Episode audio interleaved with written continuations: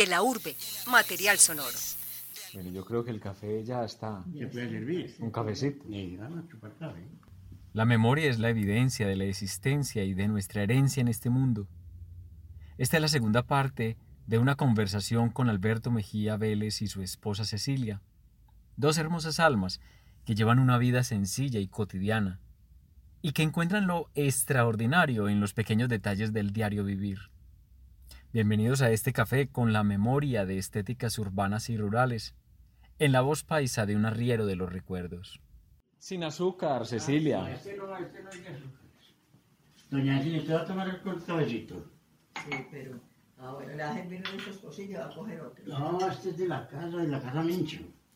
No me moleste tanto, doña Cecilia. A Pues sí, que este sí, es verdad que no sufre nada raro, ni enfermedades, ni nada. Esa, esa sífilis que tengo yo me mejoró mucho ya. ¿Sabes qué? La sífilis. Y eso que todavía no lo, han, no lo han operado de la prostituta, que es la próstata. Ah, así está mi hermano. que- Que hombre en verde usted frega a la prostituta. Y era la próstata. Hay que echarle agüita a Carlito, si no nos morimos. Hay que echarle agüita. Eso. Ay, mi madre. No, no me le eché agua. Ah, ¿les lo así? Claro. Entonces este... Negrito y ustedes ya se echan agua.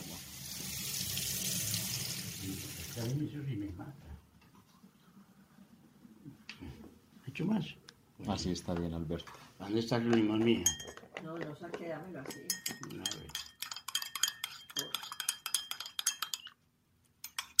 Oiga, son un distinto de mí, digo. Depende del barro.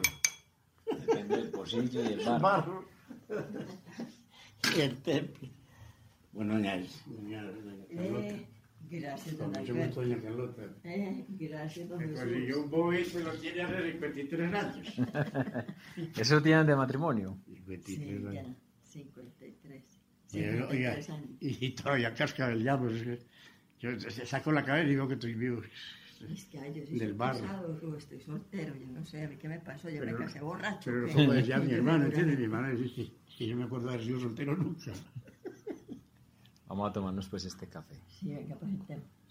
Vemos, veo una casa a la usanza antigua. Eh, Cecilia acaba de entrar por una puerta y la veo saliendo Por por otra. puerta de otra habitación. Ah, Imagino que esas habitaciones están, eh, son contiguas y están conectadas. Era lo que además. llamaban en galería. En Las- galería. Se llamaban esas Esto llamaban. o y, sea, que, y que la puerta es de alar, pues eh, doble. Sí, de doble. Y, y son- es que esta casa, como le digo, por 110, ya- de 110 a 120 años tiene. Y tiene. fue- no, no, creo que. Y de todas maneras, eso, eso, la galería, eso en la- antiguamente, todas las casas se estaban conectadas. La gente, para, digamos, si alguno molestaba mucho, le ponían el. El, el, ¿Cómo se llamaba en ese entonces? El, no chimonía ni nada. ¿Cómo es? El Escaparate. escaparate. Ese es el nombre que le daban. Y eran altos, como de dos pisos, pues. Y, y los ponían ahí y con eso taqueaban la puerta de la entrada para que nadie los molestara. Pero la mayoría acostumbraba entrar porque estaba en galería y pasaba ahí una puerta. Solamente se ponía una cortina. Rejas no existían. Entonces, no, rejas, rejas eso no ya eso existían, que- las rejas existían era en las cárceles. Sí. De lo contrario, en las casas no se veía No, rejas, sino portón y contraportón, que ya no existe. Y eso habla también, bueno, ese portón y contraportón lo tienen ustedes. Sí. Sí. Tienen una puerta principal de doble ala y Y- la persona que entra se encuentra con otro Con otro que es el contraportón. contraportón que además tiene unos vitrales que dejan entrar la luz y, Y el colorido, dan antiguos. colorido, dan sensación de, de- de que también es de doble ala. También sala y antesala, está en la antesala. Aquí esto era lleno de muebles. Pero entonces nosotros colocamos la mesita como un comedorcito ahí. y una la agradable. Ah, no, ese es para, esta para los perezosos, para que echen la ahí. sala y la antesala. Y unas baldosas muy de la Muy de la época de bicolor, rojo, verde. Amarillo, rojo, eran Estas baldosas tienen lo que Que tiene tiene la la casa. casa.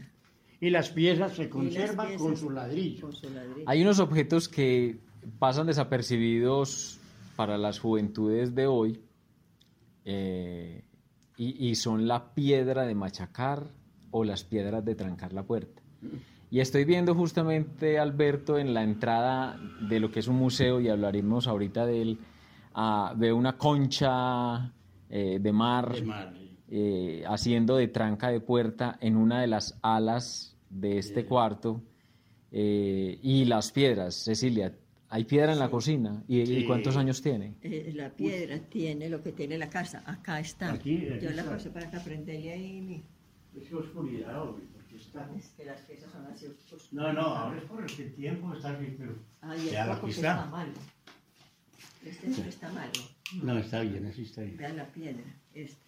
La piedra, esa piedra tiene lo que tiene la casa. Ay, María, para espanto y una racha. Esa piedra tiene lo que tiene la casa. Sí. 120 años. De la era de la, abue- de la mamá esta. Sí. Ahí O sea, ya eso no es una piedra cualquiera, eso es un objeto No. valioso. es Uy, un ya objeto está, valioso. Mi objeto. mamá eh, cascaba el maíz para hacernos la mazamorra. No era pilada, pero en la casa de ella, en Fredonia, sí pilaban la mazamorra. Pero aquí era cascada y la piedra era cóncava.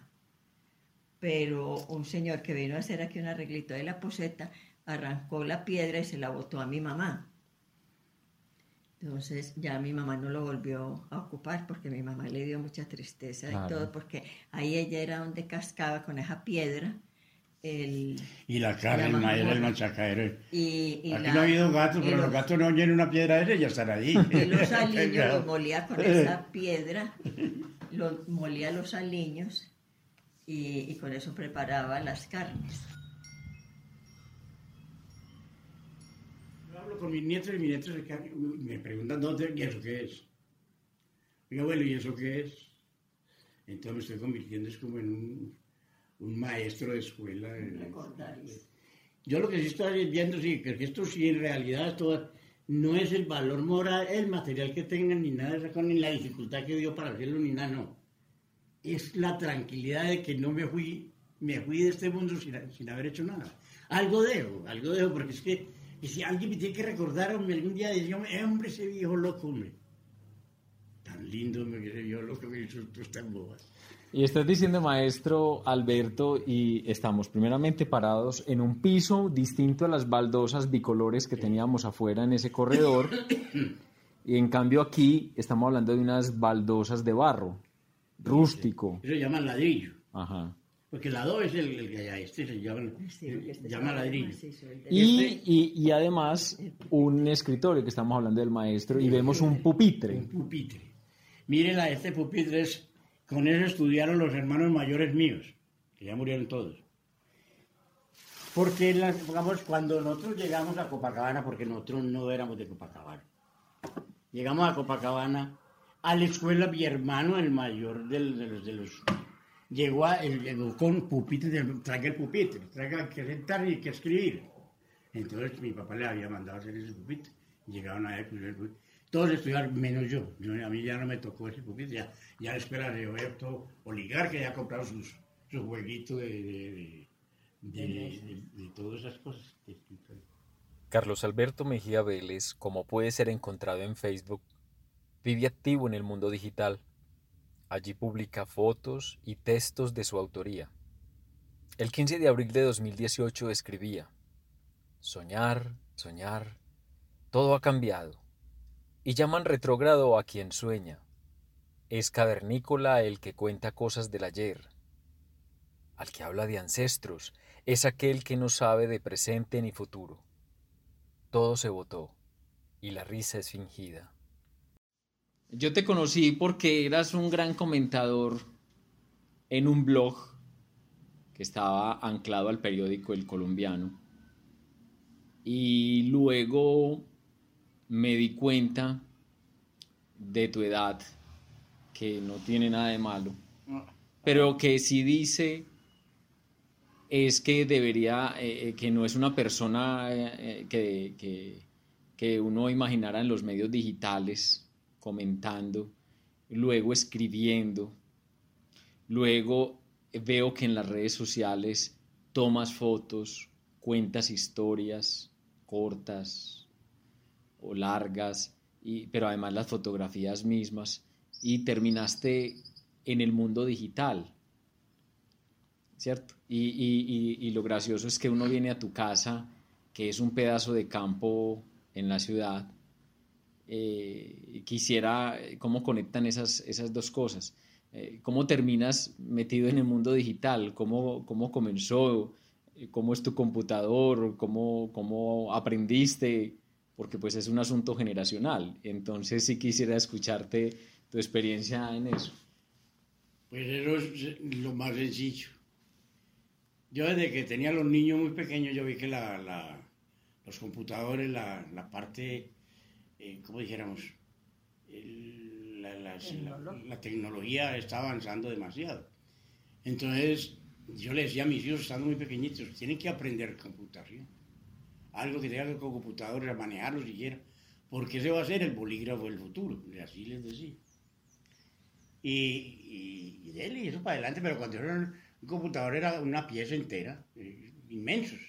Pronto ya lo fueron pues recogiendo, recogiendo, ya más pequeños. Y, y yo veía que era, eh, era una manera de, de, de, uno comunicarse con el mundo, porque es que yo sí tengo años, pero no soy pegado a que todo lo, lo antiguo es bueno y lo, lo, lo, y ahora es malo. No, no. Se pueden trocar también, puede ser malo, bueno ahora y malo anteriormente.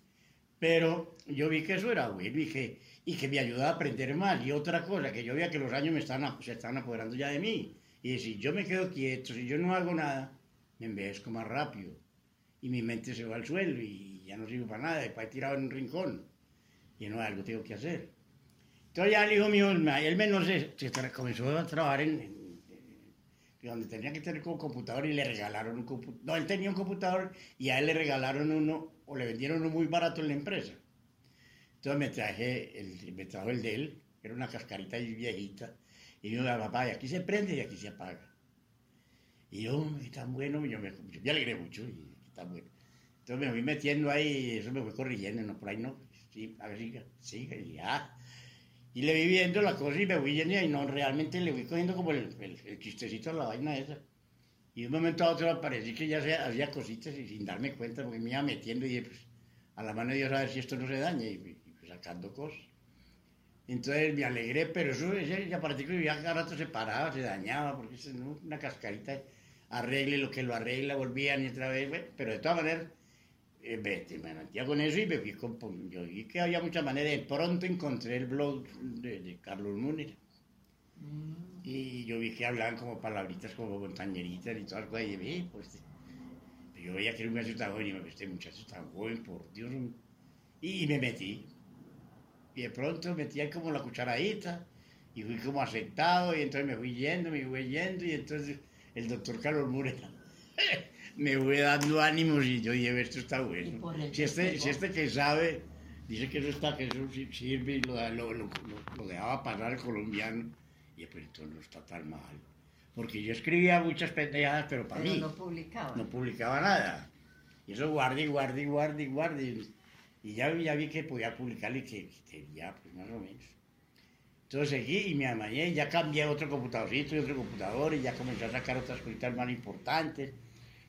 Y yo vivo muy agradecido, yo no nací en Copacabana, nací aquí en Medellín, en el barrio Belén. Pero me crié en Copacabana, o sea, uno no es donde nace, sino donde se hace. Y yo quiero mucho de pueblo. Fue mi juventud, mis maestros, la primera comunión, nos pasearon en andas por que, estaba en una Semana Santa, nos pusieron de apóstol y todo. Tantas cositas y tantas bobadas que se le quedaron no grabadas porque eso es como una patada en, en los testículos, no se olvida nunca. Entonces yo voy cogiéndole cariño a eso y dije, no, pues yo voy a, siquiera a agradecerle un poquito a ese pueblo publicando tonterías. Y me fui yendo y me fui yendo y ya ahí se pelean a uno y, y uno, lo agrade, uno lo felicitan a uno y otros tal vez hasta les chocará, pero, pero yo me amaño mucho y yo ahora que me ayuda a no, a no entregarme. Y, y, me ha purificado, me ha mostrado cosas que yo no, no, no conocía. Entonces me parece que es bonito, la tecnología bien utilizada es hermosa. Y el, el, en los contenidos que tú publicas, que hay, hay historias y fotografías, pues eh, eh, terminas tomando unas fotos muy propias de la forma de mirar tuyo. Ah, ¿Cómo sales? ¿Cómo, cómo, ¿Cuándo sales a tomar esas fotos?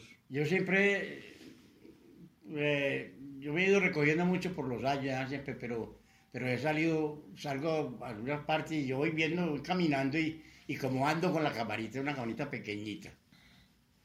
Entonces yo como la oportunidad y una cosa como que me, llama la atención, un, anciano, una persona tirada, desvalida, eh, paisajes comenzaron a destruir el barrio. Y dije, no, yo tengo que tomar la ruta de las casas que están paradas, porque esto se va a acabar y ya van, de las fotos que he tomado ya hay el 80% del suelo, ya son cambiadas por edificios. Entonces las fotos tienen que tener un valor muy grande en unos años. Le tocará a los nietos, lo que sea. Entonces guardar eso. Y, y así como le digo, voy por cualquier parte, yo voy viendo una, una- una- un momento como bonito, como triste, como nostálgico. En fin, esas cosas así. Y esto, les tomo la fotico y la guardo. Y la, la, después la paso al computador.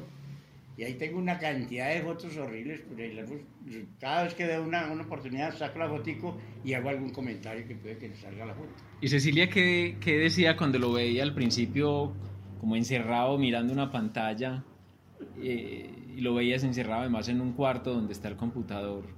¿Qué, qué se te pasaba por la cabeza?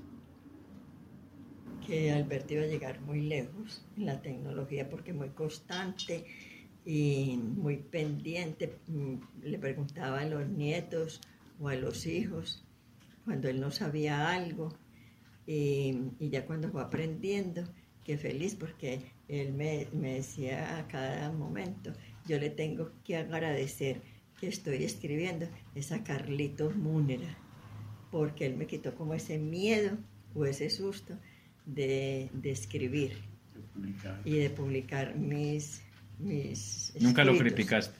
No, en ningún momento. Él es feliz en el computador. Yo no lo sé ni prender ni apagar, pero él hace las Pero veces yo no lo todo el día. Yo, Él no es todo el día. yo soy de cuatro y media a siete de la Así, mañana. sí. Ya no más. Por la tarde hay veces que me da por, por ver alguna cosa que... Y si no encuentra, una- ah, perdón, y si no encuentra alguna cosa, él insiste, persiste, pero no, no desiste, pues él es constante, constante.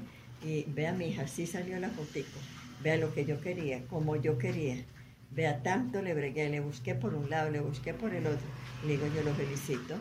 Usted que sabe y entiende eso, porque yo no tengo idea. Ahorita que estábamos en la cocina dijeron cuántos años de casados. Eh, Rico Sí. si me dicen nuevamente cuántos. Ah, 52.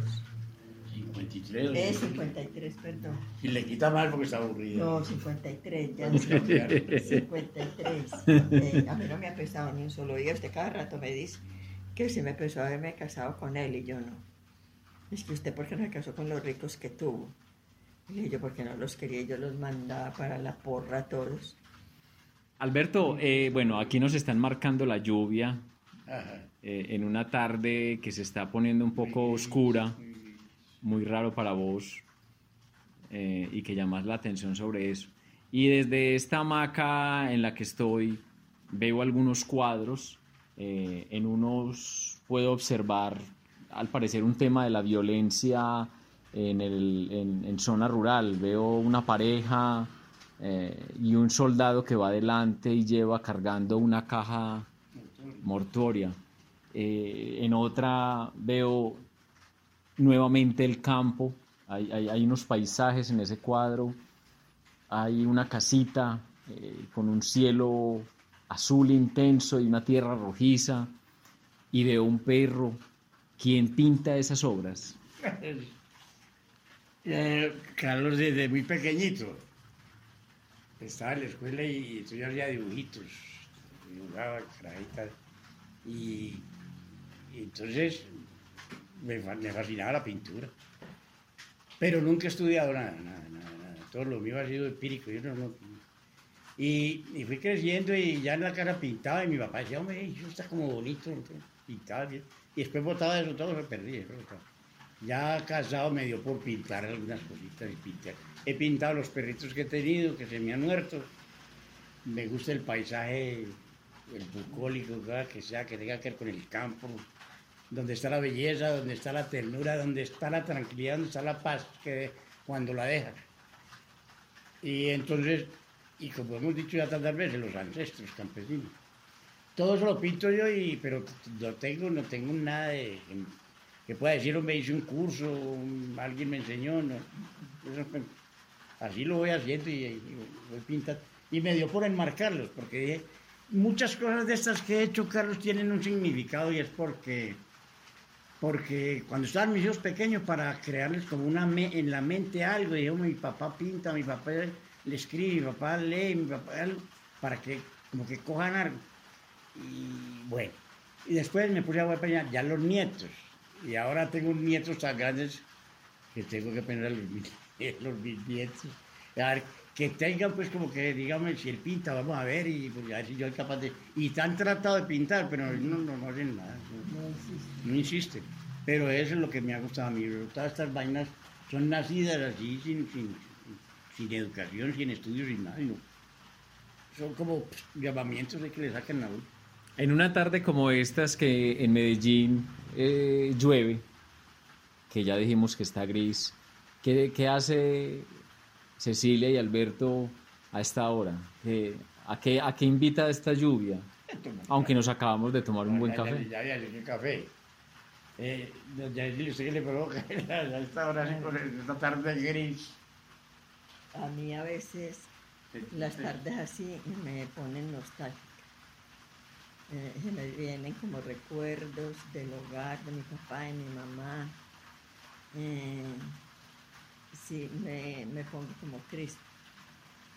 Pero como estoy al lado pues, de Alberto, él me anima, él no me deja entristecer, que ni riesgos, que estamos vivos, que le demos gracias a Dios.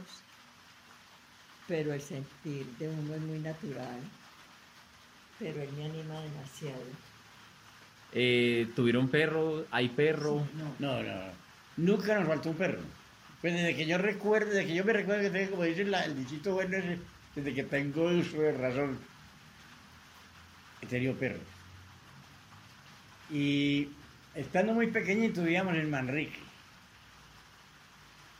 Y oiga, lo, lo que es un niño, todo el mundo dice que el cagado que se va a dar cuenta, que se va a acordar. Tenía yo ah, tal vez dos años. Entonces, por el frente de la casa pasaba una perrita amarilla, pero yo creo que era un, un pero una cosita de nada ahí. Y yo vi enamorada de esa perrita. Y, ahí, y alguna vez se me hizo ahí cerquita y le eché mano y la entré al escondido. Y había una piedra que llamaban que la piedra del, del forastero. Y tenía una cama y esa tenía dos colchones. Y dije para taparme que no nos fueran a ver metido la perrita y nos metimos los dos debajo de los dos colchones. Pues claro, como haría esa montaña que hacíamos los dos metidos ahí, cuando de pronto tocaron. Salió mi mamá, a la orden. Don Francisco, ¿cómo le va? Ah, ¿cómo está, hombre? Vea, es que el niño suyo se me, se me, se me- metió la perra para el perrito para. Ah, el, el mayor.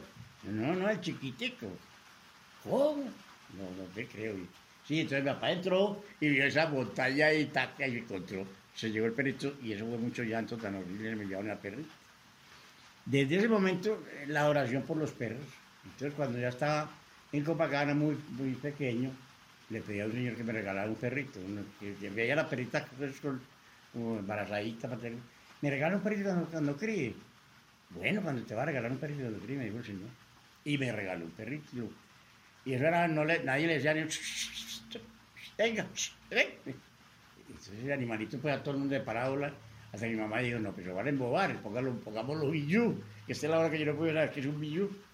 Pero pues, si fue el perrito billú, era un perrito negro, criollito, muy guapo, guapito, muy querido. Y me lo carro. Desde eso vengo, tengo perros, perros, perros, perros. Cuando me casé, tuvimos perros, una perra pastor. No, hemos tenido toda la vida perros, pero el último ya que nos trajo un hijo, que era un, un se nos murió el animalito y dijimos no más. Hasta aquí llegamos. Porque yo los adoro como si fueran mis propios hijos. Y los contemplo, los crío, no que los rimatiqué ni nada, pero los crío como perros. No le pongo pues ni corbata ni, ni las perros. Porque es que en mi tiempo los perros cuidaban a uno. Y ahora todo el mundo tiene que cuidar a los perros. Entonces cuando eran perros, me gustaban mucho a mí. Ese perrito se murió y ya no más, ya no más. Porque como los crío con tanto amor, me porque ya tengo muchos años. Y que ganar esos perritos que, que me los va a criar con la misma forma o el mismo cariño. Entonces no quiero que se quedan por ahí sufriendo, no más.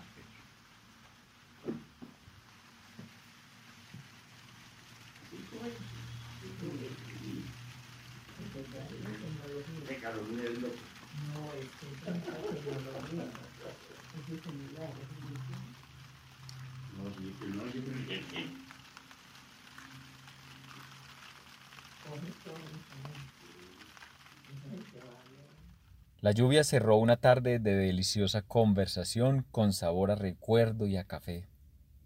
No se necesita entrevistar a grandes personajes públicos para explorar el alma humana. Hace falta la sensibilidad y el reconocer que entre la sencillez se encuentran las almas que más brillan. Esta lluvia nos despide, pero nos invita a conocer más personas como Alberto y Cecilia.